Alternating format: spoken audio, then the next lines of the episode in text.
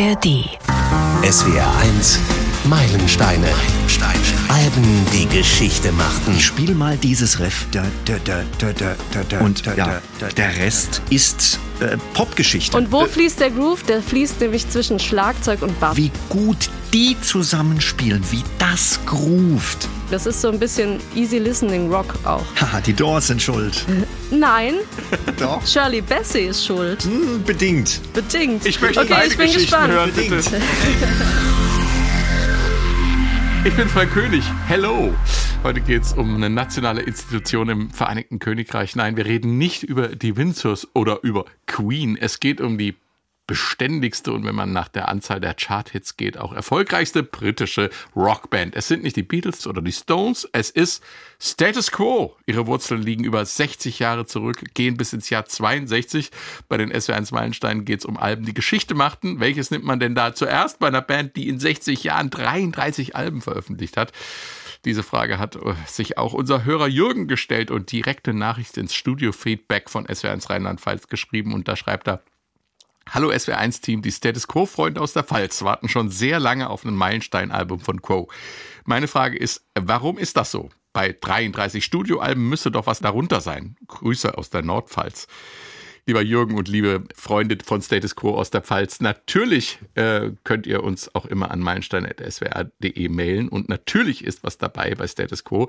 Wir feiern in dieser Folge das Album, das Status Quo erstmals an die Spitze der britischen Albumcharts katapultiert hat. Mit Erscheinen dieses Podcasts vor 50 Jahren, genauer am 28. September 1973, ist Hello in die Plattenläden gekommen, mit Ausrufezeichen übrigens. Und weil 1973 Alben oft keine Ansammlung von einzelnen Singles waren, sondern eher als eigenständige Produkte wahrgenommen wurden, gab es auch nur eine Single und das ist die hier, Caroline. Und Caroline ist bis heute einer der absoluten Status Quo Klassiker, eben jener Power Boogie, den die Band zur Perfektion getrieben und für manche Kritiker auch übertrieben hat. Der Kollege Steve May schreibt bei AllMusic.com, Hello ist eindeutig das Produkt einer Band auf ihrem kommerziellen und kreativen Höhepunkt und trägt seine Stärken und Schwächen gut zur Schau. Nicht besonders auffällig oder intelligent, aber ausnahmslos selbstbewusst, komfortabel und unterhaltsam. Hm. Was noch dahinter steckt, darüber sprechen wir jetzt. Ich begrüße aus der SW1 Musikredaktion Katharina Heinius. Hello! Hello. Und aus Baden-Baden dazu geschaltet der größte Status Quo-Fan im SWR, Kollege Christian Röhnspieß, SWR1-Hörerinnen und Hörern auch bekannt als Moderator von SWR1 Die Nacht. Hallo, Chris hello, hello, hello, Christian. So. Hello. Katharina, was war los 1973 in der Welt, in der Musik und speziell bei Status Quo? Fangen wir mal an in der Welt. Also es gab die erste Ölkrise 1973, die Watergate-Affäre war groß. Dann gab es den Putsch in Chile, dem 3000 Menschen zum Opfer gefallen sind. Ähm, es gab die autofreien Sonntage. Also Mhm. im November gab es vier Sonntage, an denen man ja aufgrund der Ölkrise eben nicht ins Auto steigen konnte. Bei uns in der BRD, ne? Also genau, bei uns in der. BRD. Mhm. Und in der Musik gab es ein großes Event für Elvis, Aloha from Hawaii, äh, eine der ersten großen Live-Übertragungen eines Konzertes in ganz viele unterschiedliche Länder. Pink Floyd haben Dark Side of the Moon rausgebracht. Die Rocky Horror Show als Mhm. Musical hatte Premiere in London. Der Film kam dann zwei Jahre später. Ähm, es gab Elton John mit Goodbye Yellow Brick Road. Haben wir demnächst auch in Meilenstein. Ja, und was wir auch demnächst haben, Quadrophenia von The Who. Freue Ja. ich mich auch schon sehr drauf. Und The Dark Side of the Moon hatten wir sogar schon Hatten in einer schon. Doppelfolge. Genau, also das Jahr 1973 haben wir in den Meilensteinen, glaube ich, schon ganz gut eingefangen. Die Top-Singles des Jahres waren You're So Vain von Carly Simon. Wer ist am Bass, Frank? Äh, Klaus Vormann. Genau. Ähm, Live and Let Die von den Wings Live and let die. und Angie von den Rolling Stones. Angel. Angel. So, Katharina, jetzt aber, was war bei Status Quo los? Also Status Quo waren gerade so am Durchstarten, möchte ich sagen. Ähm, fangen wir vielleicht mal vorne an, weil ich die Genese ganz interessant finde, wie die Band überhaupt äh, irgendwie so gestartet ist. 1962 als Schülerband, also ähm, Francis Rossi und Alan Lancaster, die haben sich eben in der Schule kennengelernt, in der, im Schulorchester. und Francis hat dort äh, Trompete gespielt und ähm, die beiden haben dann eben beschlossen, eine Band zu gründen. Dann hat es so ein paar Jahre gedauert und dann gab es immer wieder Umgruppierungen, haben Freunde gefragt, ob sie in die Band einsteigen wollen und so eine richtige, sie nannten sich dann auch das Spectres, das war dann so der Name für ein paar Jahre und äh, 1964 war dann die Besetzung so einigermaßen fest. Also es hat schon ein bisschen mhm. gedauert mit Francis Rossi, Alan Lancaster, John Colan und ähm, Roy Lyons. Ähm, und dann haben sie 1965 Rick Parfit kennengelernt. Und das ist auch eine ganz süße Geschichte. Das war nämlich in einem Ferienclub. Dort hat er mit äh, einer ja, mit einem Zwillingsduo, möchte ich sagen, gespielt. The Highlights haben sie sich mhm. genannt und haben so Musikkabarett gemacht. Und ähm, eben The Spectres damals noch ähm, haben eben dort auch in diesem Ferienclub gespielt. Und so sind, haben sie sich dann angefreundet und sind enge Freunde geworden. Es hat dann allerdings noch ein paar Jahre gedauert, bis Rick Parfit dann tatsächlich zu, in, ich nenne sie jetzt schon mal Status Quo mhm. eingestiegen sind. 1966 gab es dann noch mit dem Namen des Spectres den ersten Plattenvertrag, ähm, weil sie äh, eine Shirley Bassey-Nummer gecovert haben oder covern sollten. Das haben sie auch gemacht. Auf die kommen wir auch später nochmal zu sprechen. 1967 hießen sie dann Traffic, weil sie mit The Spectre keinen Erfolg hatten. Also die Singles sind gefloppt, die sie aufgenommen hatten. Das erinnert mich sehr stark an Jethro Tull, die angeblich mal in jedem Club einen anderen Namen hatten. Ja, also so ist es, also so ist es ungefähr hier auch, weil Traffic haben sie sich dann auch nicht so lange nennen können, weil Steve Winwood eben eine Band gegründet hat, die genauso hieß und dann hießen sie dann irgendwann Traffic Jam. Aha. Also da gab es so einige Umformierungen und erst 1968 mit der Single ähm, Pictures of Matchstick Man ist dann der Bandname Status Quo sozusagen Hast du nicht in der Vorbereitung erzählt, die hießen auch mal The Scorpions? Mhm. Ja, auch, auch, das hießen sie, aber auch nur einen ganz kurzen Zeitraum. Also, Wer ähm, weiß, was die, wie die Musikgeschichte verlaufen wäre. Also, also äh, äh, ich möchte, also was ich damit ausdrücken möchte, ist, dass Status Quo, bis sie da waren, wo sie eben 1973 sind, eben im Prinzip schon elf Jahre Bandgeschichte ja. auf dem Buckel haben und schon einige Bandnamen durchlebt haben und einige Umformierungen äh, innerhalb innerhalb der Gruppe und, äh, und jetzt aber sozusagen gefestigt auf der Bühne stehen mhm. und diese Festigkeit, die sie auf der Bühne repräsentieren, auch mit ins Studio nehmen. Und äh, äh in diesem Zug haben sie dann eben auch ihren Sound gefunden und haben dieses Album aufgenommen. Ich möchte noch nicht so viel vorweggreifen. Ja, aber, aber noch eine Frage, wo du sagst Sound gefunden. Es ist ja ganz spannend, dass der Sound ursprünglich ja bei, bei ähm, ganz, bei, anders, ganz anders war. war. Die haben ja so genau. Psychedelic gemacht, ne? Ja, also Pictures of Matchstick Man 68 ist ja noch Psychedelic Pop. Mhm. Pictures of Matchstick Man and you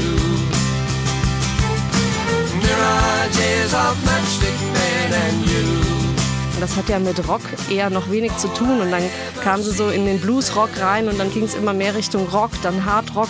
Also die Band hat schon auch musikalisch einen Weg hinter sich, mhm. bis sie äh, das Album Hello aufgenommen hatten. Ja, irgendwann hat Francis Rossi und auch die anderen haben gesagt, ja, das mit diesen Pop-Singles, das ist irgendwie so kurzlebig. Mhm. Ja, da ist immer die Gefahr, dass man relativ schnell wieder weg vom Fenster ist. Und wir wollen aber längerfristig erfolgreich sein. Und deshalb haben sie sich irgendwann von diesem Pop-Sound ganz bewusst abgewendet. Christian, ich habe es ja eben schon erwähnt, äh, der Kollege Adrian Beritsch, den ich gefragt habe, äh, wer mhm. denn für den Podcast geeignet wäre, äh, wenn er denn kennen würde oder ob er es selber machen will, mal hier über Status Quo zu reden. Der hat gesagt, nein, also frag auf jeden Fall den Christian, der ist der größte Status Quo-Fan im SWR. Also warum ist das für dich als Fan und Experte also ein Meilenstein, dieses Hello-Album? Also zum einen, wir haben es ja schon gesagt, es war ihr erstes Nummer 1 Album. Sie hatten da ihren Sound gefunden. Mhm. Nachdem sie sich entschlossen hatten, okay, wir wollen weg vom Pop, vom schnelllebigen Pop, vom netten Pop, wo man lustige Klamotten trägt und äh, in irgendwelchen äh, Teenager-Magazinen auftaucht. Wir wollen längerfristig erfolgreich sein. Und dann haben sie sich eben eher in Richtung Blues, dem Bluesrock zugewandt. Und sie haben so ein paar Alben gebraucht, mhm. bis sie äh, ihren Weg gefunden hatten. Also es gab vor Hello noch drei andere Alben, die schon so ganz langsam in diese Richtung gingen. Dann das Album direkt davor, das war Pile Driver, da war auch ein Klassiker drauf, Paper Plane. Und da haben sie dann auch schon so einen Achtungserfolg gehabt. Dieses Album war Top 5 in Großbritannien.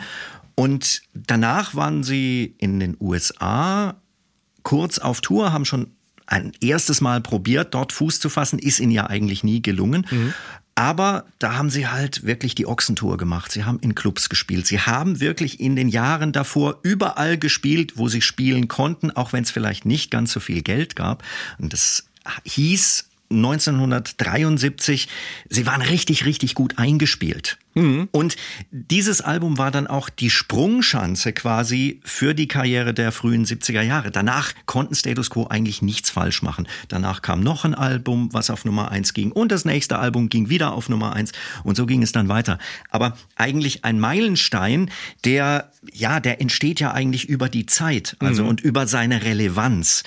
Und da kann man heute sagen, es gab vermutlich seit 1973 kein Konzert ohne die beiden Songs Caroline und Roll Over Lay Down vom Hello-Album. Andere Songs von diesem Album waren immer mal drin, mal draußen auf der Setliste. Also Softer Ride zum Beispiel. In den letzten Jahren haben sie das wieder häufiger gespielt. 4500 Times war lange ein ganz wichtiger Teil der Live-Show. Und inzwischen kann man sagen, sind alle Songs vom Hello-Album live irgendwann mal gespielt worden. Einige, wirklich- einige sogar erst in den 2010er Jahren zum ersten Mal und dann auch in Abgefahren, akustischen ja. Versionen. Aber alle Songs waren irgendwann mal im Live-Programm. Und wenn man die Fans fragt, welches ist das aller, allerbeste Status Quo-Album, dann sagen die meisten, klar, ganz klar, Hello. Man darf vielleicht auch nicht vergessen, ähm, was wir auch musikalisch noch in Großbritannien haben in der Zeit, nämlich den Glamrock.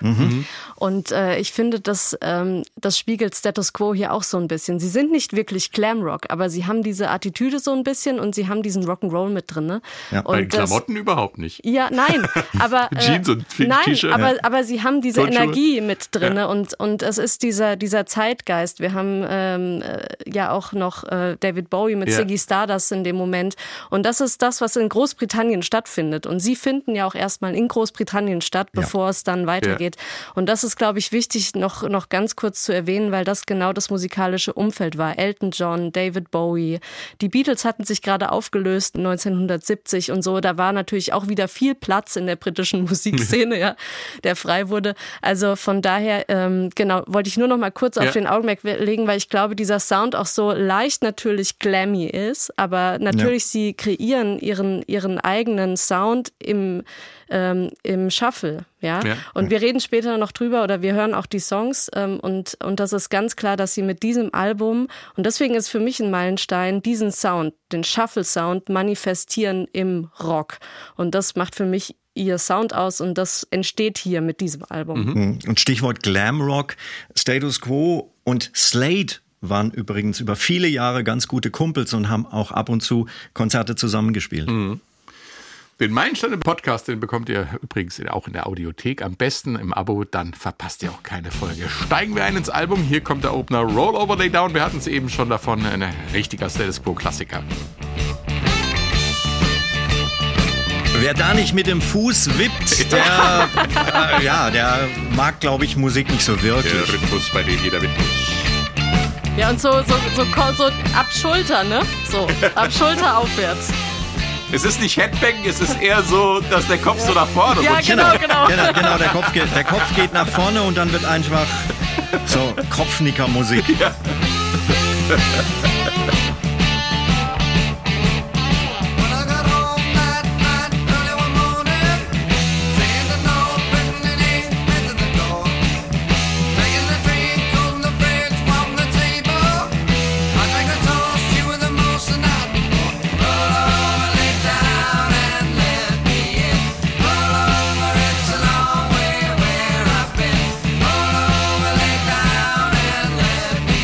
so sah das live damals auch aus. Ja. Wenn sie gerade nicht singen mussten, dann standen eigentlich alle drei da mit dem Kopf nach vorne und haben mit dem Kopf genickt. Genau. So ist das. Im Groove. Dab, dabarab, dabarab, da kommt auch schon der geneigte Status Quo-Fan gleich zu Anfang in den Rhythmus, bei dem er oder sie mit muss. Und der Opener sagt, hier steht nicht nur Status Quo drauf, hier ist es auch drin. War das damals schon so, dass man diesen Sound von Ihnen erwartet hat, Christian? Andeutungsweise hast du ja schon einen Hinweis darauf gegeben. Ja, ich, ich, ich würde sagen schon. Und Sie haben den eben, und äh, wir haben das auch schon gehört, Sie haben den mehr oder weniger perfektioniert. Und diese Nummer als Opener ist einfach ein Statement. So, das sind wir und das gibt's von uns. Und man muss auch sagen, für die damalige Zeit war das relativ heavy in Anführungsstrichen. Ja, vielleicht nicht äh, eine Heaviness wie bei Deep Purple oder so, aber das war einfach auf den Punkt und man könnte sagen, auf die zwölf Schnörkel los. Das ist ja auch eines der Stichworte, die man bei Status Quo immer wieder hört. Schnörkellos. Schnörkelloser Boogie Rock. Zack, fertig. Die Entstehungsgeschichte ist ja ganz interessant, weil die Nummer ja was Ungewöhnliches hat, was das Songwriting angeht, ne? Ja, also das ist einer der wenigen Songs, auf denen auch John Coughlin als Songschreiber geführt wird, in Anführungsstrichen. Das lässt sich so erklären, dass dieser Song vermutlich größtenteils im Studio entstanden ist. Also sie haben in der Regel gemeinsam im Studio aufgenommen, auch live aufgenommen. Sie saßen dann im Kreis und dann gab es diese Momente, wo halt ein bisschen gejammt wurde und dann ist daraus was entstanden. Eigentlich ist John Coughlin, der Schlagzeuger, kein Songschreiber gewesen, aber das war so ein Moment, wo dann halt auch andere Künstler mal sagen, ja, da waren wir wirklich alle dran beteiligt und deshalb kriegt auch der, der sonst eigentlich keine Songs schreibt, einen Credit für diesen Song.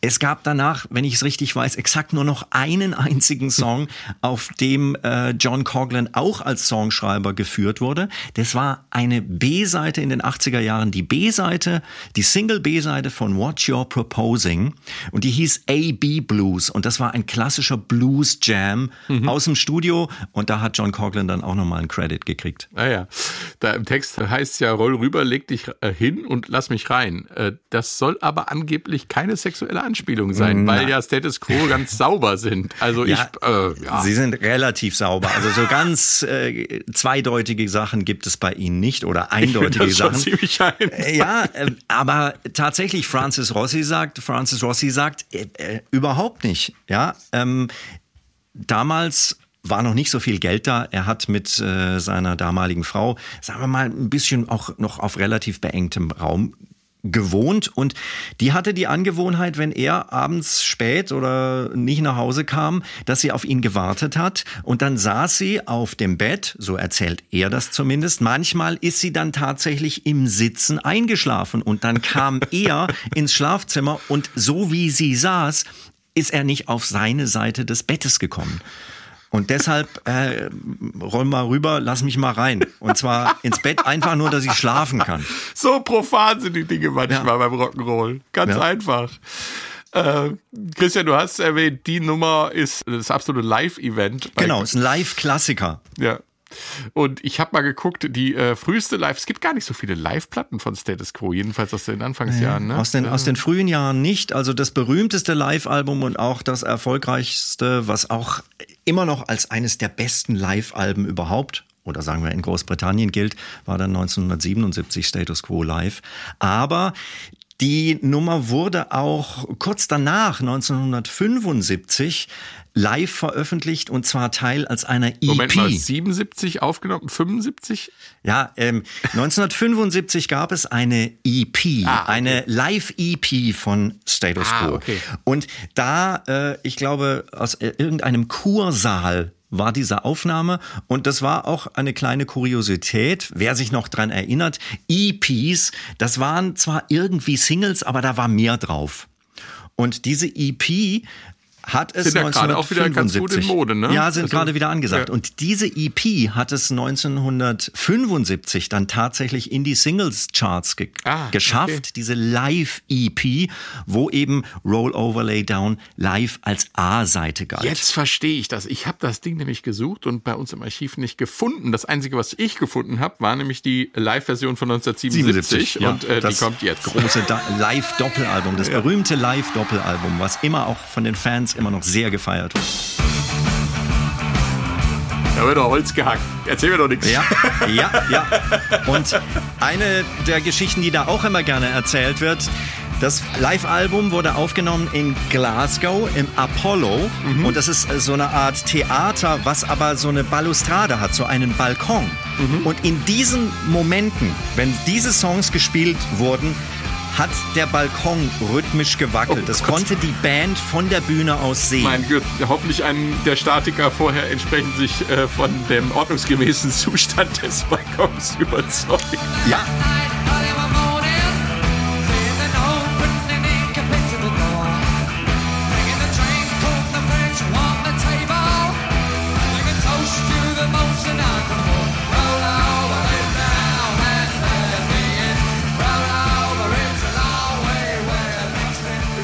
furchtbar. Ich stelle mir das gerade vor, du stehst auf der Bühne und denk- denkst nur, Ja. hoffentlich geht's gut, hoffentlich geht's gut. Aber sie bringen die ja. Energie auf jeden Fall rüber, auf jeden Fall. Da muss jeder Balkon und alles andere auch wackeln. Sag mal.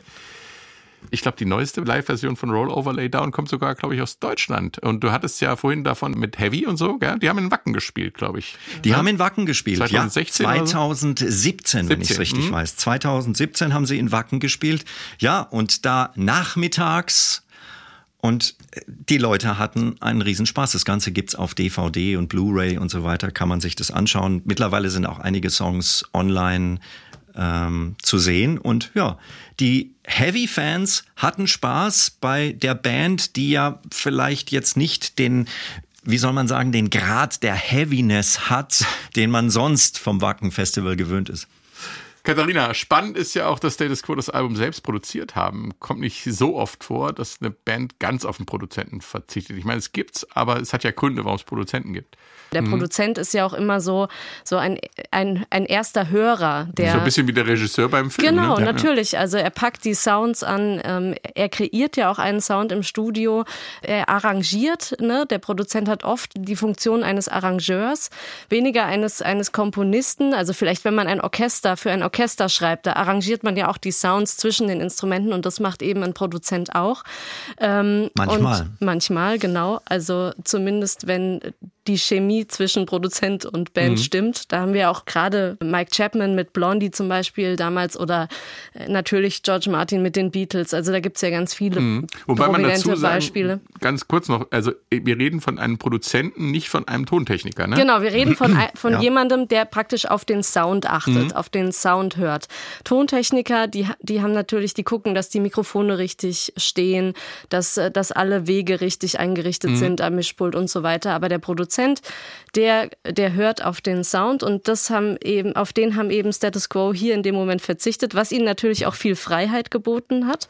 Sie haben die IBC Studios in London gebucht, das waren die International Broadcasting Company Studios. Sie haben eigentlich äh, vorher für Radioproduktionen äh, waren die da, aber haben sich dann in den 60ern immer mehr auf Musikproduktion auch spezialisiert und dort haben äh, Bands aufgenommen wie die Bee Gees, äh, The Who waren dort, die Kings, Cream, also äh, bei allen, wo es auch so ein bisschen um Soundtüfteln geht, also gerade bei, bei auch bei The Who, Pete Townsend war, war da ja äh, vorne mit dabei oder Cream ist ja auch äh, arbeitet ja auch viel mit Sounds am Ende.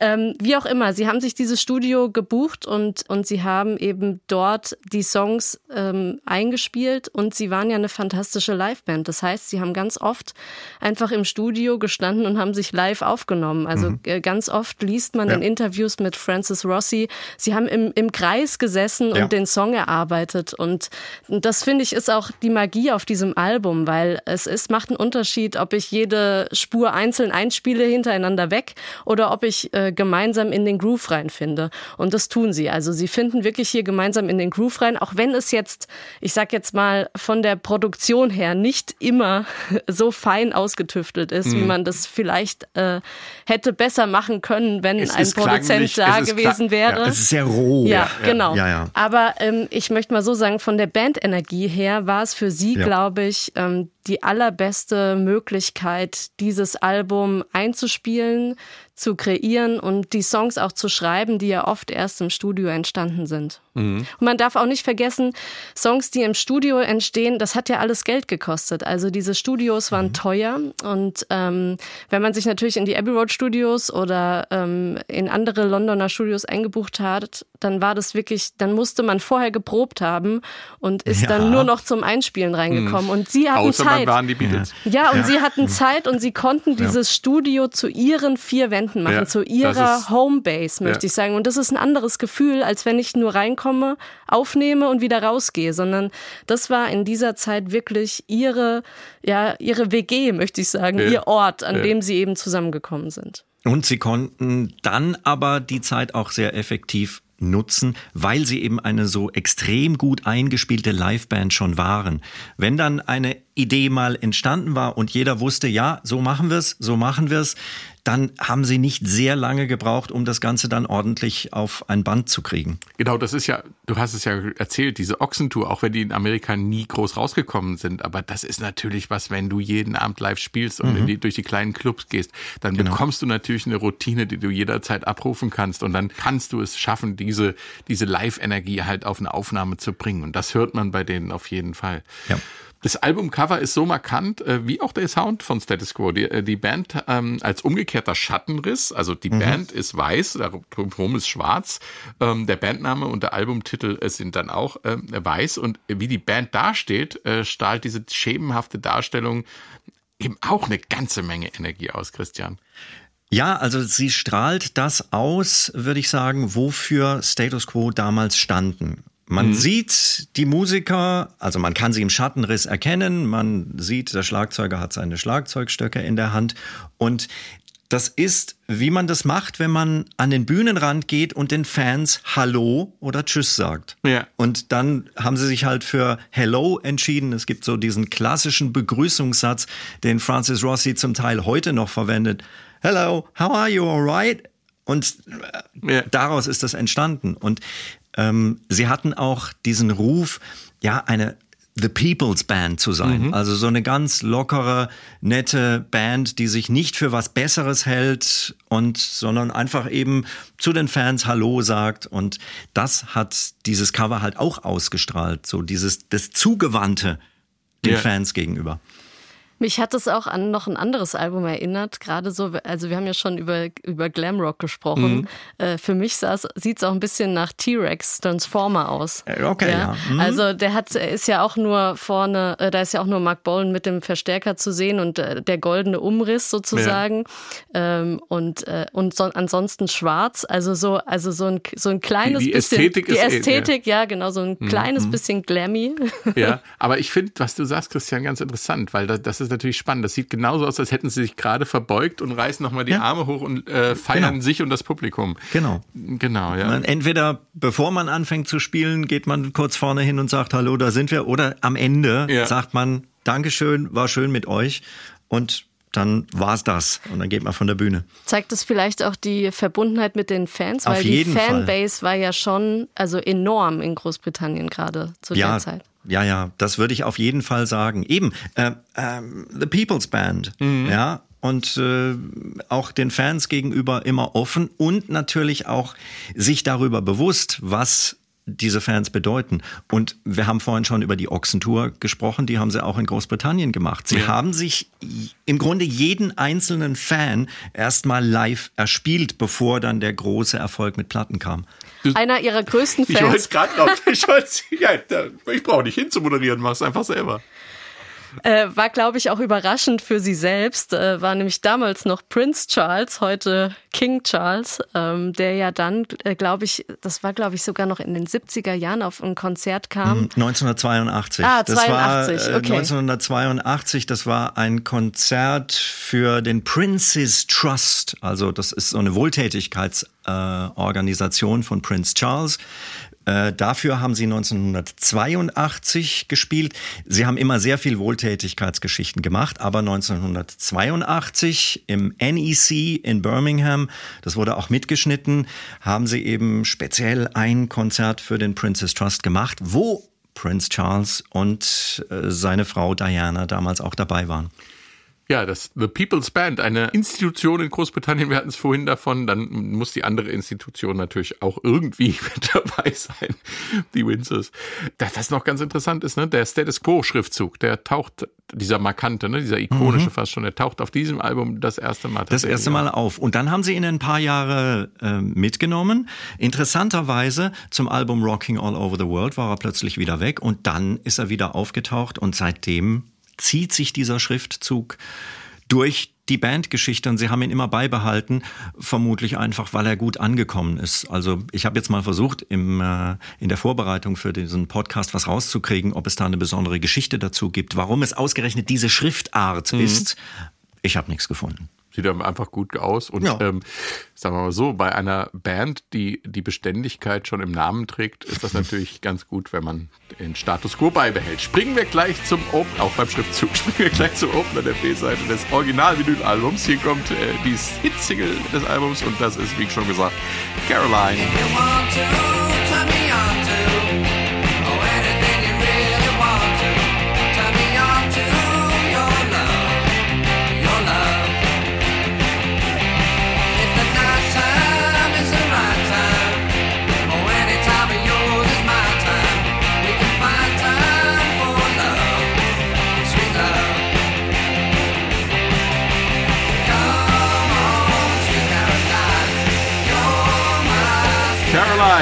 Der Opener der B-Seite holt die Co-Fans ab mit dem typischen Power-Boogie-Sound. Der Sound, den man der Band in den letzten Jahrzehnten auch mal zum Vorwurf gemacht hat, weil es einfach ein Signature-Sound ist, äh, von dem sie nie ganz gänzlich abrücken. Nur ganz selten mal. Die haben ja auch Erfolg und Spaß damit. Und eigentlich ist äh, ja auch der Bandname Programm, ich habe es eben schon gesagt, Status Quo ist ja lateinisch für den Ist-Zustand. Und wenn man sich also über die Jahrzehnte im Ist-Zustand befindet, könnte das bedeuten, dass man den Ist-Zustand von 1973 konserviert hat oder im Gegenteil immer im aktuellen Trend liegt. Letzteres schließe ich bei Status Quo mal kategorisch aus, aber genug der philosophischen Betrachtung. Es stimmt einfach nicht wirklich, dass Status Quo immer gleich klingen. Das kann man nämlich sehr gut an der Entstehungsgeschichte von Caroline nachvollziehen, Christian. Ja, der Song war damals eigentlich schon zwei Jahre alt. Geschrieben haben ihn äh, Francis Rossi zusammen mit dem langjährigen Tourmanager und auch seinem langjährigen Songschreibepartner Bob Young.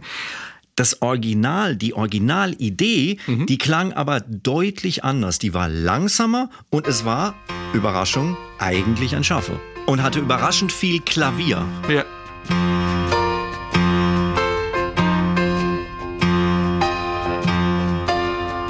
Warten wir mal auf den Gesang.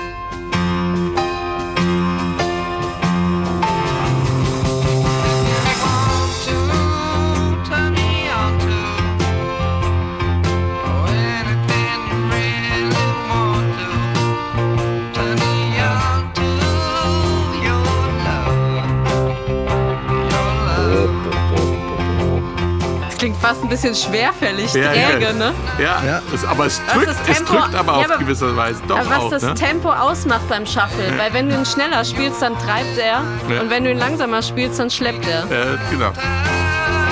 Das ist so ein langsamer Raddampfer, ne? Ja, genau.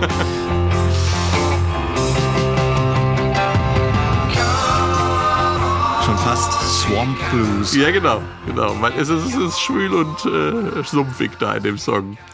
Ja, Christian. aber das hat sich dann, das hat sich dann noch so ein bisschen entwickelt. Vorhin haben wir über Produzenten gesprochen, die Status Quo nicht hatten. Aber wenn sie dann im Studio saßen, und das hat auch Francis Rossi mal erzählt, äh, er hat zusammen mit seinem langjährigen Freund und äh, Bandpartner Rick Parfitt eigentlich selten Songs geschrieben. Also die haben selten zusammen Songs geschrieben. Das war immer anstrengend, Das er mal war, gesagt. ne? genau, genau, das fand er immer ein bisschen anstrengend. Aber es war dann doch so, also einer der Gründe war für Francis Rossi, warum es anstrengend war, er hat gesagt, Rick hat immer noch versucht, noch irgendwas besser zu machen. Der wollte immer noch irgendwas besser machen. Und in diesem Fall ist ihm das halt dann tatsächlich gelungen, denn er hat irgendwann gesagt, oh, lasst uns die Nummer ein bisschen schneller machen und ich spiele mal dieses Riff. Und ja, der Rest ist äh, Popgeschichte. Ja. ja. Denn dieses Riff ist, äh, sagen wir jetzt, dieses Riff ist jetzt nicht unbedingt eine Neuerfindung, denn sind wir ehrlich, das ist ein klassisches Rock'n'Roll-Riff, was Ja. es damals auch schon viele, viele Jahre gab. Aber da sind wir wieder beim Thema Energie und das gibt diesem Song Energie und diese neue schnelle Version, ja, wie gesagt, ist ein Klassiker und seit vielen, vielen Jahren der Konzertopener Ja. bei Status Quo.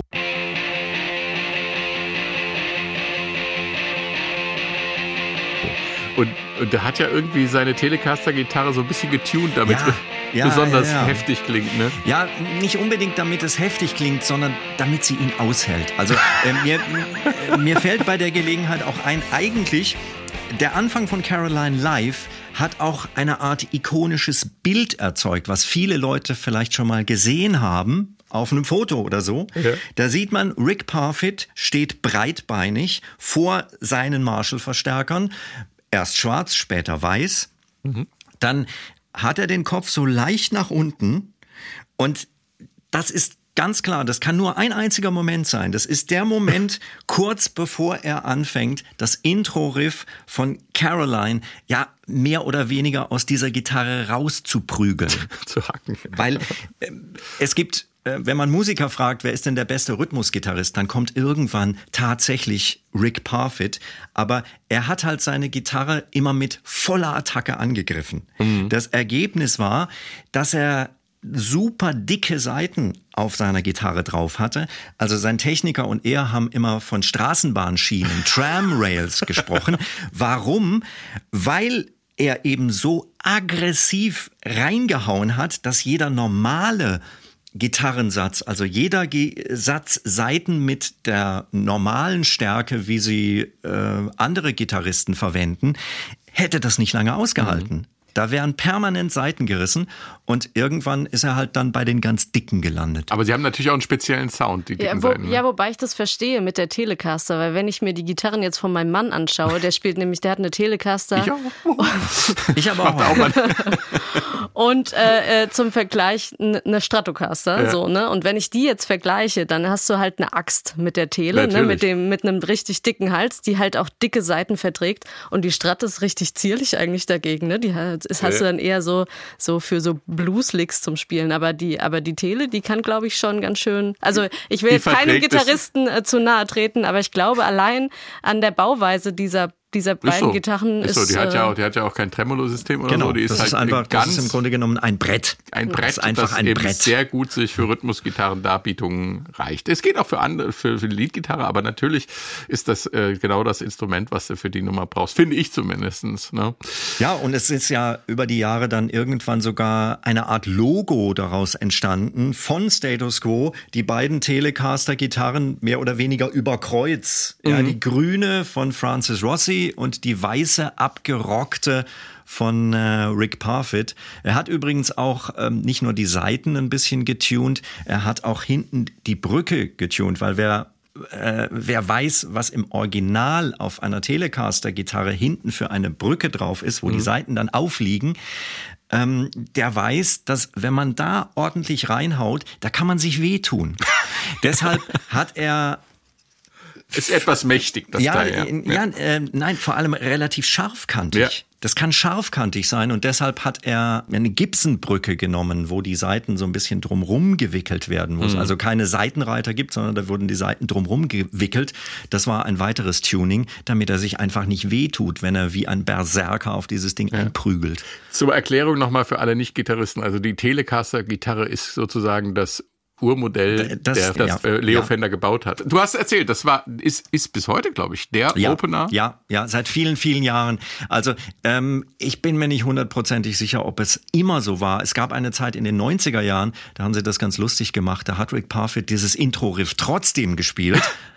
Und dann sind sie aber gleich abgebogen in Richtung Paper Plane. Ach ja, um das Publikum erstmal anzuheizen, aber dann Elebatch, wir machen es anders. Genau. Das ist, das ist auch einer dieser, dieser Geschichten, ähm, eben wegen dieses Intro-Riffs und wie ein Status Quo-Konzert anfängt, hat äh, Rick Parfit auch immer wieder gesagt, ja, so ein Status Quo-Konzert mit diesem Riff, das geht von 0 auf 100 in 0 Sekunden. Katharina, einer der größten Hits von Status Quo, eben Caroline, haben wir einem regnerischen Tag äh, in Cornwall zu verdanken, zumindest was den Text angeht. Ja, also angeblich, so sagt es zumindest Bob Young, waren sie in einem ziemlich heruntergekommenen Hotel und haben sich da eingemietet mit ihren. Bob Young, muss man sagen, ist der Roadmanager der, der Band. Road ne? Manager, ja, und spielt auch Mundharmonika an der einen oder anderen Stelle. Mhm. Also er war, er gehörte nicht fest zur Band, aber er war Aber immer mit dabei. schon. Und Und beim Er Songwriting Ja. war er auch dabei. Genau, also er Sehr war lange. kein, also vielleicht sagen wir es so, er war kein offizielles Bandmitglied, aber er war immer Mhm. Ja. So mit der Band irgendwie on Tour oder mit dabei. Und er war eben auch der Songwriting-Partner von Francis Rossi. Und, äh, und die hatten sich eingemietet mit ihren Familien in einem schäbigen Hotel ähm, in Cornwall. Also so sagen sie zumindest, es war schäbig. Ähm, und es Ja, hat, da waren sie auch noch nicht so reich. Ja, Ja. da war noch nicht so viel Kohle da. Da waren noch keine Millionen Alben verkauft. Da war es dann halt eher so das kleinere Hotel. Aber Urlaub muss man halt trotzdem mal machen. Genau, und man kann sich's vorstellen, wenn man kleine Kinder hat und es regnet draußen, dann ist es kein Spaß, im Hotel festzusitzen. Und die, sie haben dann auf kurz oder lang den Speisesaal gekapert und, ähm, und wahrscheinlich da auch alles irgendwie ähm, sich, sich ein bisschen ausgetobt, so kann ich es mir zumindest vorstellen. Und die beiden haben eben an diesem, an diesem Song geschrieben und weil kein Blatt Papier zur Hand war, hat ähm, Bob Young den Text dann schließlich auf einer ja, Servierte zu Ende geschrieben. Ähm, laut seinen, seinen eigenen Angaben. Ähm, genau. Und der Hotelmanager muss wohl ziemlich unbeeindruckt gewesen sein, dass zwei Status Quo-Mitglieder eben bei ihm hausten. Und äh, ich meine, ähm, Bob Young wäre sogar noch im Speisesaal du- durch irgendein Fenster gefallen, weil er sich blöd dran gelehnt hat. Ja, also ja, da war- da- ungefähr da gab so es- schäbig war das. Da, ähm, da gab es einen kleinen Unfall. genau. Aber das war ja auch zwei Jahre tatsächlich vor Hello. Da Ja. war ein Status Quo natürlich noch unbekannter. Ja. Also da ist natürlich der Hotelmanager nicht beeindruckt. Aber bei dem Text gab es auch ja, so ein paar, sagen wir, Unstimmigkeiten. Ja, Bob Young hatte das geschrieben. Come on, sweet Caroline, you're my sweet Caroline. Take my hand, together we can rock and roll. Und da hat Francis Rossi gesagt, oh nee. Oh nee, also take my hand together we can rock and roll. Genau. Also diese Phrase ist ja auch selbst im Jahr 1973. Und diese allem- Phrase ist ja nun so richtig ausgelutscht. Und vor allem Sweet, Let's- Sweet Caroline, weil Neil Diamond war nämlich damals in, in UK gerade 71 praktisch auf eins ähm, in den Charts mit Sweet Caroline und er packt dann Sweet Caroline in seinen Text noch mit rein. genau. Und es ist ihnen dann schlussendlich ja auch nichts Besseres eingefallen und dann haben sie es gelassen. Ist ja auch okay, da kommt ja auch wieder die äh, zwei Drittel, ein Drittel Hitformel, ne? Ja. Sozusagen zum, zum Zuge, ja? Ja. Also Sweet Caroline, der, der, ich sag jetzt mal in Anführungszeichen, der Begriff war bekannt. Ja. Und Caroline spielt ja in der Name Caroline spielt ja in verschiedenen Songs eine Rolle. Ich denke gerade an Fleetwood Mac. Das ist ja ein beliebter Name, aber man weiß nicht so richtig, welche Caroline Nee, gemeint es ist angeblich keine reale Person, äh, was ja bei dem Titel Claudie auf dem Album, den die beiden ja auch geschrieben haben, äh, wohl schon der Fall war, nämlich eine Freundin von Francis, äh, die ihn sitzen gelassen hat und äh, er sich geärgert hat. Aber ähm, genau, Caroline ist angeblich eine erfundene Person. Und bei Texten von Status Quo äh, muss man auch sagen, dass gerade Francis Rossi ähm, häufig sagt, na ja, also wir haben auch immer drauf geschaut, dass sich das gut singen lässt und dass es gut klingt. Also einfach nur, dass die Silben gut klingen. Das muss nicht mal unbedingt Sinn ergeben, aber es muss sich gut singen lassen und die Silbenkombination muss gut klingen. Da haben sie auch häufig drauf geschaut, dass das funktioniert. Also Sweet Caroline, dab, dab, dab, ist ja Neil Diamond, ne? Ja. Also und so ein bisschen haben sie sich ja sogar an die Melodie angelehnt, Ja. finde ich. Mein Lieblingsstück auf Hello ist Softer Ride. Da schaffen Status Quo eine falsche Fährte zu legen, Genau. uns alle in die Irre zu führen. Die erste Minute glaubt man nämlich, man sei auf einem Kenneth Hill Album gelandet, um dann doch wieder von Status Quo äh, in den ähm, Status Quo zurückgeholt zu werden. Und dieser Übergang klingt so. Bitte nicht erschrecken.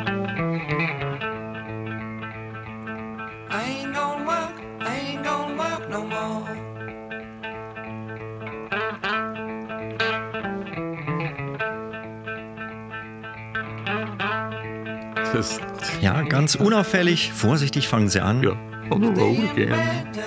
Oder so, ja. Netter, lieblicher Gesang. Der zweistimmige Gesang ist auch entscheidend, ne? Also diese, diese Duo-Stimmen Mhm. immer zwischen äh, Rick Parfitt und Francis ähm, Rossi. Aktuell live machen sie das vierstimmig.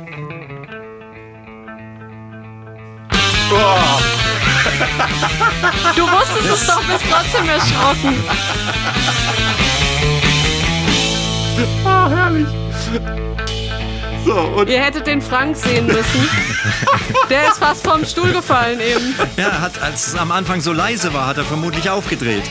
ich wusste, was kommt und ich habe mich doch wieder erschrocken und dann sind wir halt wieder ähm, beim Power Boogie sozusagen von Status Quo. Ein wunderbares Beispiel dafür, was Musiker unter Tension and Release ähm, verstehen, also Spannung und Entspannung, wobei es hier irgendwie umgekehrt geht. Man äh, denkt, das ist so völlig laid back, dass es dann auch so weitergeht und dann bricht dieses Gitarrengewitter los, Christian. Ja, also ähm, das ist einer auch der schnellsten Songs, die die Status Quo so in ihrem Programm haben. Und was ich auch faszinierend finde, auf der letzten Tour haben sie den auch gespielt. Und da sind ja jetzt mittlerweile zumindest drei Leute auf der Bühne, die die sieben vorne haben. Ja. Und wenn dann dieser Übergang kommt, dann brettert das heute fast noch mehr los als damals 1973 im Studio. Ja. Kommen wir ähm, zu einem ziemlich interessanten Song, was das Selbstverständnis von Status Quo angeht. Was macht man eigentlich als Band, wenn man immer wieder dem Vorwurf ausgesetzt ist, dass die Songs zu ähnlich sind, die man so schreibt? Man äh, könnte ja drüber schreiben, über Songschreiben. Fußballer antworten auf Kritik eben auf dem Platz, da liegt nämlich die Wahrheit, und Musiker eben auf der Platte oder auf der Bühne. Hier kommt And It's Better Now. Riding along on the words of a song in my head. Auch ungewohnt der Anfang, ne? So folkig. Ja. Ja. Aber das ist ein, auch ein entscheidender Punkt bei Status Quo, wo viele einfach sagen, ja, Rock, halt drei Akkorde Rock. Gerade Francis Rossi ist ein großer Freund der Melodie, der schönen Melodie.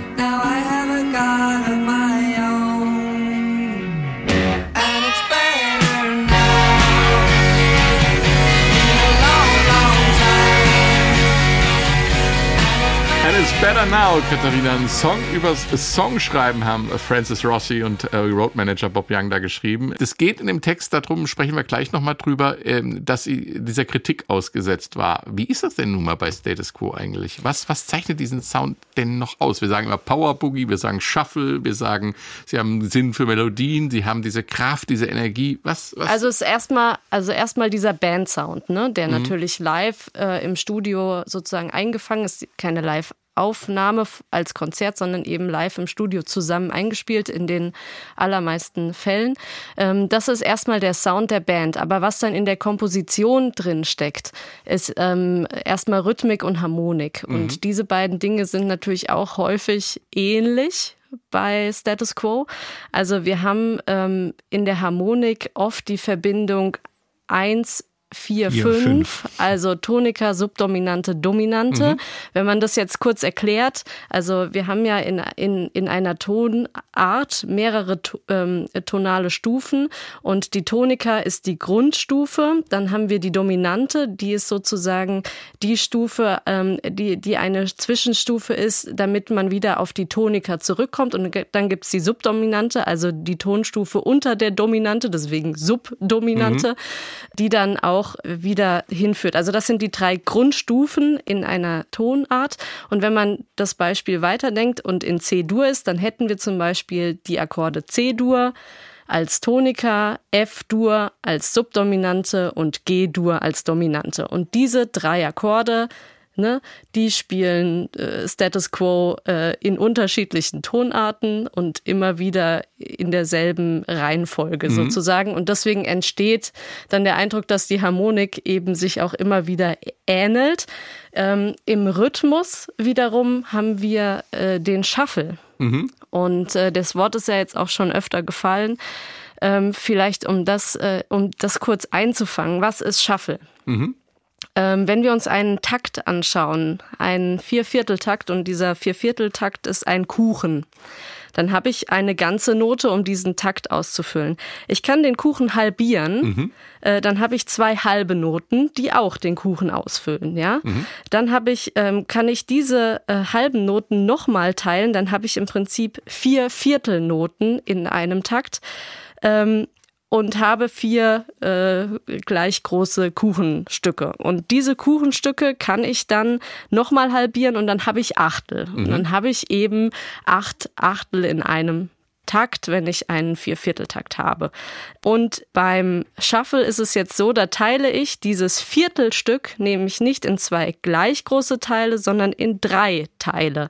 Man unterscheidet hier für die Fachleute zwischen dem binären und dem ternären Rhythmus. also der Uh, das ist Bi gehobene Bruchrechnung der, ja. Genau, gehobene Bruchrechnung ist viel Mathematik. Der binäre Rhythmus ist sozusagen der zweigeteilte Rhythmus und der tenäre Rhythmus ist der dreigeteilte Rhythmus.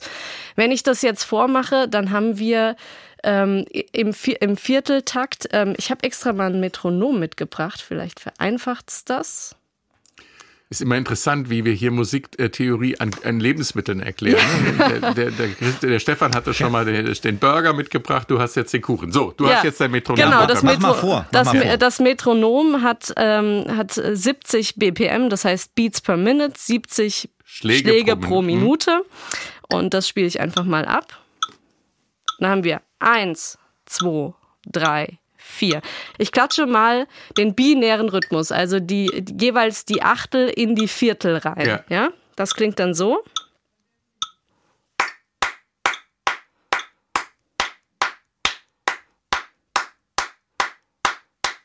So, das, ist, das sind die normalen Achtel. Wenn ich jetzt die Triolen klatsche, dann äh, teile ich ja diese Viertelnote in drei Achtel Ja. pro Note und das klingt dann so.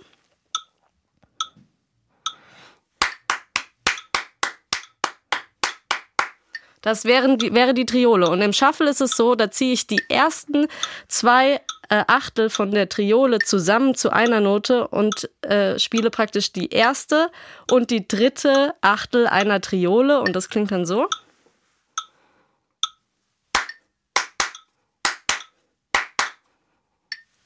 Ach ja. Und das ist dann der Shuffle-Rhythmus. Und deswegen kommt dann dieses Galoppierende Ja, ja, sozusagen genau. da rein, weil ich im Prinzip vor die, den nächsten Schlag im Takt eine Note vorziehe. Gut, bevor ich mich jetzt noch mit, mit meiner Sprechgeschwindigkeit äh, den 70 Schlägen pro Minute anpasse, lach das Ding aus, bitte. Kommt darauf an, ob du triolisch oder binär sprichst. Ich könnte auch beim Schaffen sprechen. So, Ja, wer sich fragt, äh, der Unterschied zwischen gerade und Shuffle, der hat es schon immer gefühlt. Also gerade Irish Folk zum Beispiel Mhm. hat ganz viel Shuffle-Rhythmus, dieses da da da da da da da da da da da da da. Und ähm, Im- im- das kam halt auch irgendwann mal im Rock'n'Roll an. Im Jazz äh, verwendet man das ja auch häufig, weil da, da werden ja, wird ja oft das Stück äh, dann binär notiert. Das heißt, man notiert das ganz normal im Achtelrhythmus und schreibt dann oben drüber, äh, bitte äh, Tenär spielen und dann fasst man die ersten beiden Achtel zusammen und dann weiß man, in welchem Groove man sozusagen das Stück spielt. Weil wenn man das so notieren würde, würde es viel zu kompliziert aussehen, weil das ist am Ende ist es ein Feeling, das man eben als Musiker dann, dann umsetzen muss. Und das treiben Status Quo hier zur Perfektion. Ja, und, das, Okay. und sie nehmen es auch mit, diesen Shuffle-Rhythmus aus dem Jazz rauszuziehen, Richtung Rock zu führen und auf die Platte zu nageln. Ich würde sagen, mit einem ganz besonderen Swing. Wer sich ähm, Status Quo Songs im Shuffle Groove mal angehört hat, der wird irgendwann merken, und das werden auch Musiker, wenn man sie fragt, sagen, sie haben das nahezu perfektioniert. Und sie haben einen ganz speziellen Groove in ihrem Shuffle immer drin gehabt. Manchmal hört man das, weil, manchmal hört man das, wenn man sich auch Coverbands anschaut. Es gibt unglaublich viele Status Quo Coverbands in Europa. Und bei vielen äh, würde man sagen, ja, sie machen das schon richtig. Aber diese letzten fünf oder zehn Prozent, Ja. dass der Groove so richtig schön fließt, Das heißt, Die haben sie nicht. Und wo fließt der Groove? Der fließt nämlich zwischen Schlagzeug und Bass. Und wenn So das aus. nicht stimmt im Shuffle, dann kannst du als Gitarrist machen, was du willst, ja. Und das ist nämlich hier der Fall. Also äh, bei, also bei Status Quo, Schlagzeug und Bass, die sind so eine Einheit, das ist, das ist unfassbar. Die kriegst du nicht auseinander. Aber Einspruch, kleiner Einspruch. Es wird Ja. auch immer wieder hervorgehoben, dass eben genau auch die beiden Gitarristen Francis Rossi und Rick Parfitt da einen entscheidenden Anteil haben, weil sie sich auch super gut da draufsetzen. Kleiner Einschub, es gibt einen, äh, einen Videopodcast von einem äh, Tontechniker, der ein späteres Album vor ein paar Jahren neu abgemischt hat. Rocking All Over the World hatte immer das Image, klingt so dünn, machen wir nochmal frisch, mischen wir nochmal neu ab. Und da gibt es einen Videopodcast, da spielt er dann vor, sitzt er im Studio, ähm, schaltet einige der Spuren auf Solo, äh, den Bass, das Schlagzeug und die beiden Gitarren und kein Witz. Am Ende, als er den, als der Song zu Ende ist, ist der Mann fast am Heulen, weil er sagt, Leute, wie gut die zusammenspielen, wie das groovt, das habe ich davor und danach nie mehr erlebt. Und das verlinken wir mal in unseren Shownotes und die gibt's am besten bei swr1.de. Ähm, und wo du es gerade ansprichst, also die Kritiker, die, der, sagen wir mal, die Harmonik äh, kritisieren, die achten viel zu wenig äh, auf das, was sie rhythmisch leisten. Ne? Also natürlich klingt Status Quo immer ähnlich, aber das, was sie da tun, Naja, Status Quo ging es ja nicht darum, komplizierte äh, äh, Tonfolgen abzuspielen. Im Prog-Rock will ich, will ich eine komplizierte Tonfolge, ja. aber nicht hier äh, im, also das, das ist ja auch dieses Ding, das ist so ein bisschen easy listening Rock auch, ne? Ja. Also das, das läuft so nebenbei mit, das plätschert so, so her und man kann es einfach wunderbar dabei hören. Man will, also sie wollten es nicht verkomplizieren. Das war nicht die Intention von Status Quo. Anders gesagt, warum werden so viele Status Quo Songs von Schülerbands gecovert? Weil es Spaß macht, weil es nicht kompliziert ist und weil man das Zusammenspiel gut üben kann. Und wenn man lange genug übt, dann kriegt man eben auch vielleicht diese teilte Ja. Band hin, die so zusammen in the pocket, wie Stefan immer sagt, ähm, spielen. Ja. Ähm, äh, Katharina, du hast äh, noch was zum Thema Shuffle mitgebracht, ne? Was, was der, die Geschichte des Status Quo Sounds und was das mit dem Shuffle zu tun hat. Erzähl uns. Also äh, Alan Lancaster hat das erzählt in einer, in einer Doku, die heißt Hello Quo. Ähm, und da hat er erzählt, wie sie überhaupt mit diesem Shuffle-Rhythmus in Berührung gekommen sind. Haha, die Doors sind schuld. Nein, Doch. Shirley Bassey ist schuld. Hm, bedingt. Bedingt. Ich möchte okay, beide ich bin Geschichten gespannt. hören. Bedingt. bitte. Okay, also, Wir Shirley erzählen- Bassey zuerst. Genau, wir erzählen beide Geschichten. Ähm, also die Geschichte, die Alan Lancaster in dieser Doku erzählt, ist die, dass sie diesen Plattenvertrag bekommen haben mit der Aufforderung, ähm, eben einen Song von Shirley Bassey zu covern, nämlich I Who Have Nothing. Und man spürt es so leicht, dass da tatsächlich so ein leichtes Shuffle-Feeling drin ist.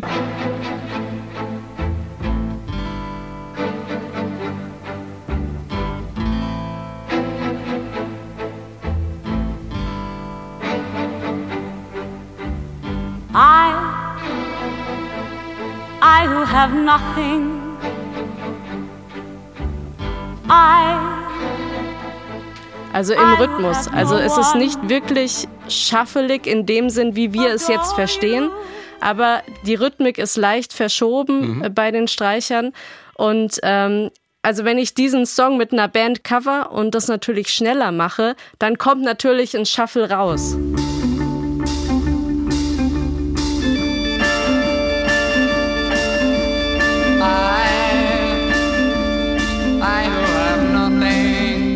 Und äh, Alan Lancaster hat gesagt, dass sie Und wer eben ist das jetzt? Ist das Status Quo? ja, also ja. damals hießen sie noch des Spectres. Spectres. Aber ähm, genau, aber Alan Lancaster hat eben gesagt, das war die Hinführung sozusagen zum in, in diesen Rhythmus rein. Und jetzt möchte ich noch wissen, Ja. was die Doors, die ich so liebe, was damit zu tun die haben. Doors damit zu tun haben. Also dass Status Quo dann später, ja, sagen wir mal, den Heavy Shuffle so gespielt haben, damit haben die Doors einiges zu tun. Die Geschichte ist die, dass Francis Rossi und Rick Parfitt, ich glaube, es war sogar in Deutschland, irgendwann mal in einem Club waren und in diesem Club hat der DJ gerade den Roadhouse Blues von den Doors laufen lassen.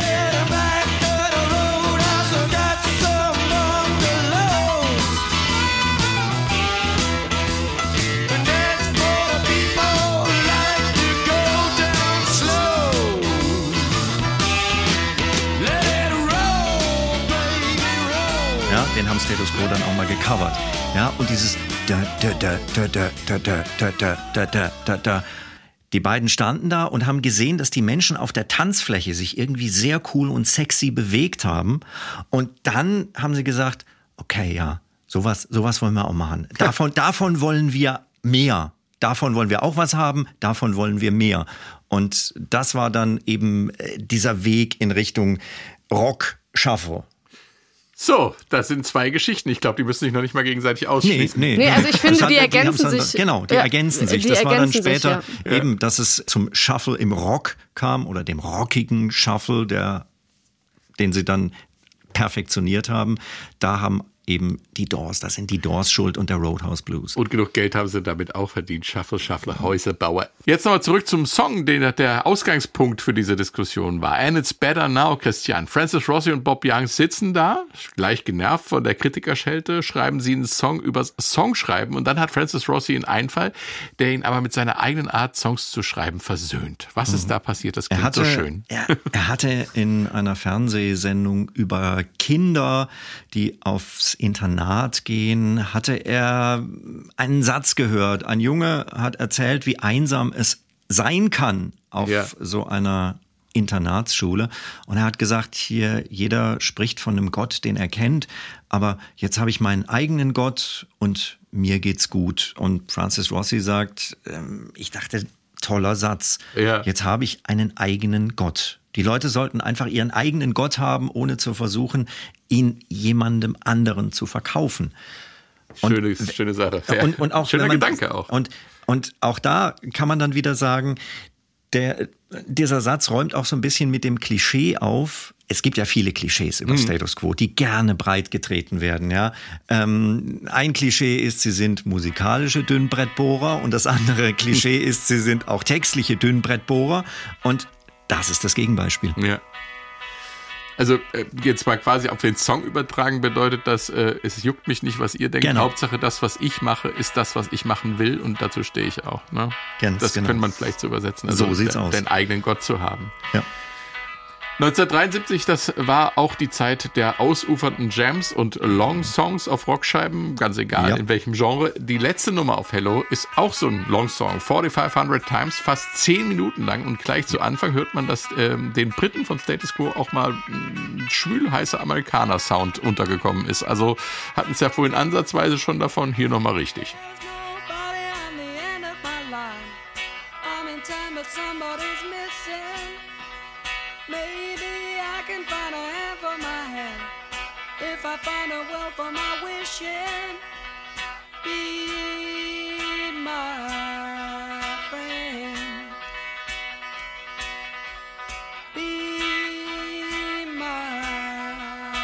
Und da geht's auch gleich richtig ab. Ja.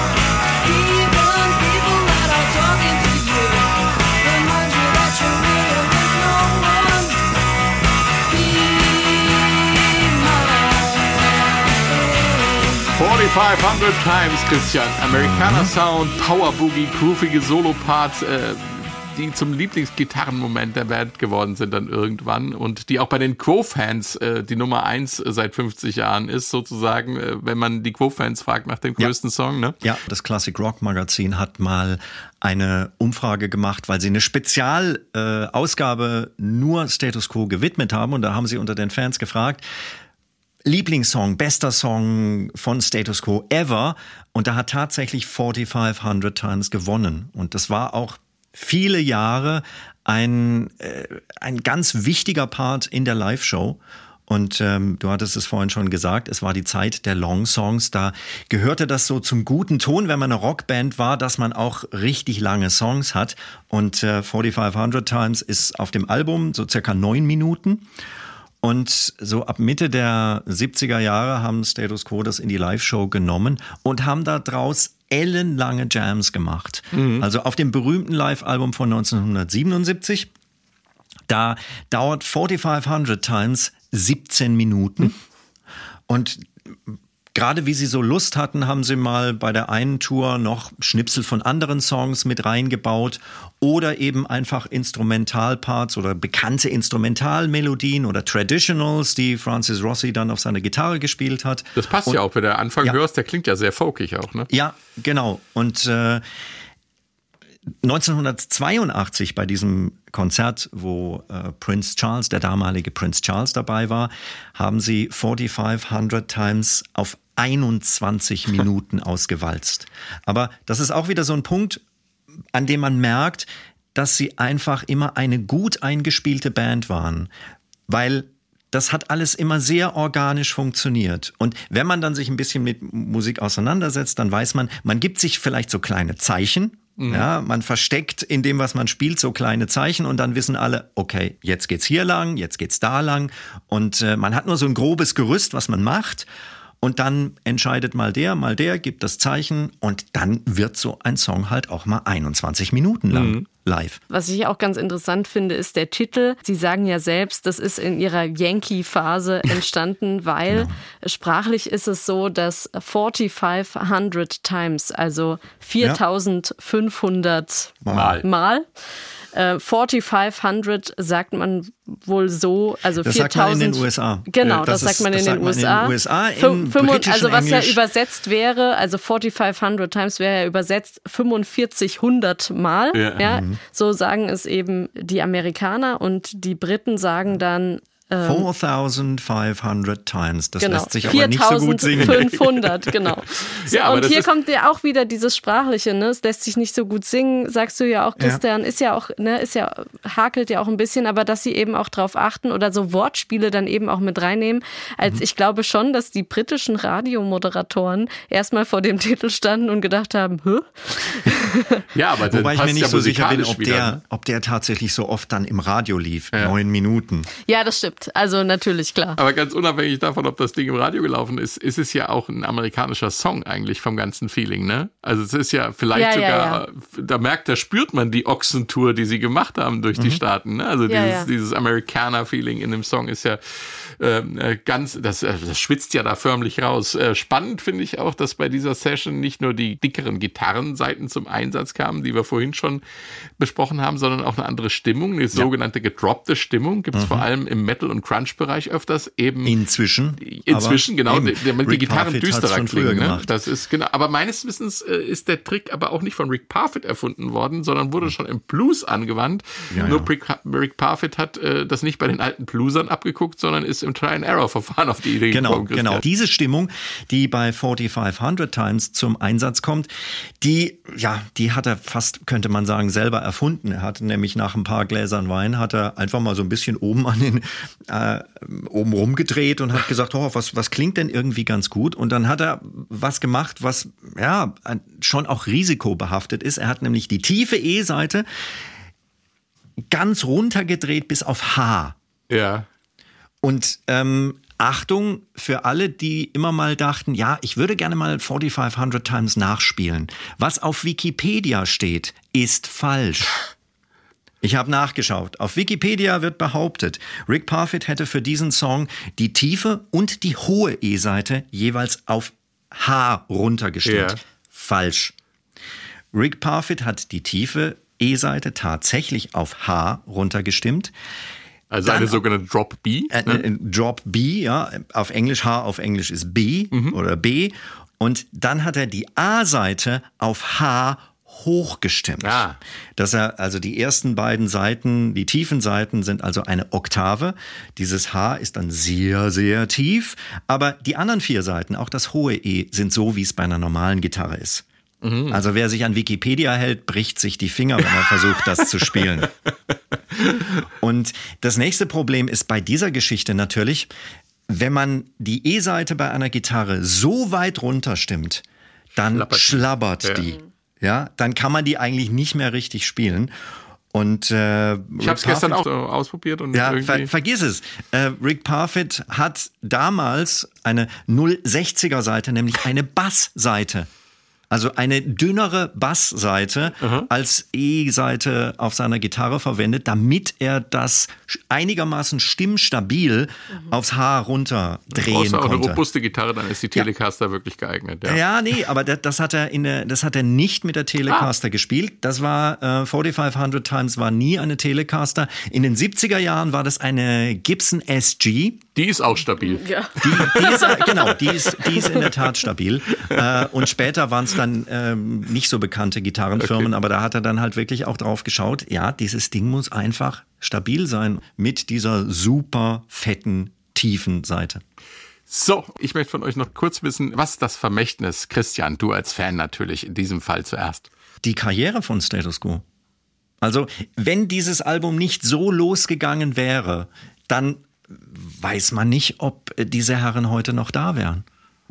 Und man könnte sagen, sie haben damit ihr Markenzeichen geschaffen. Das Markenzeichen, was sich in abgewandelter Form jetzt äh, eben schon 50 Jahre hält. Und sie sind immer noch da. Katharina, hast du dem was hinzuzufügen? Status Quo haben mit Hello ihren Sound gefunden und darauf basiert am Ende ihr Legendenstatus, den sie heute haben und ja. man sich auch freut, wenn man Francis Rossi irgendwie noch äh, auf der Bühne sieht. Letztens auch wieder im Fernsehgarten gesehen, ja Fernsehgarten aufgetreten. Es macht einfach Freude, denen beim Spielen zuzuschauen und das ist das, was geblieben ist für mich. Ja, Musikgeschichte geschrieben. Das war's für heute. Danke euch und äh, danke fürs Zuhören. Tschüss.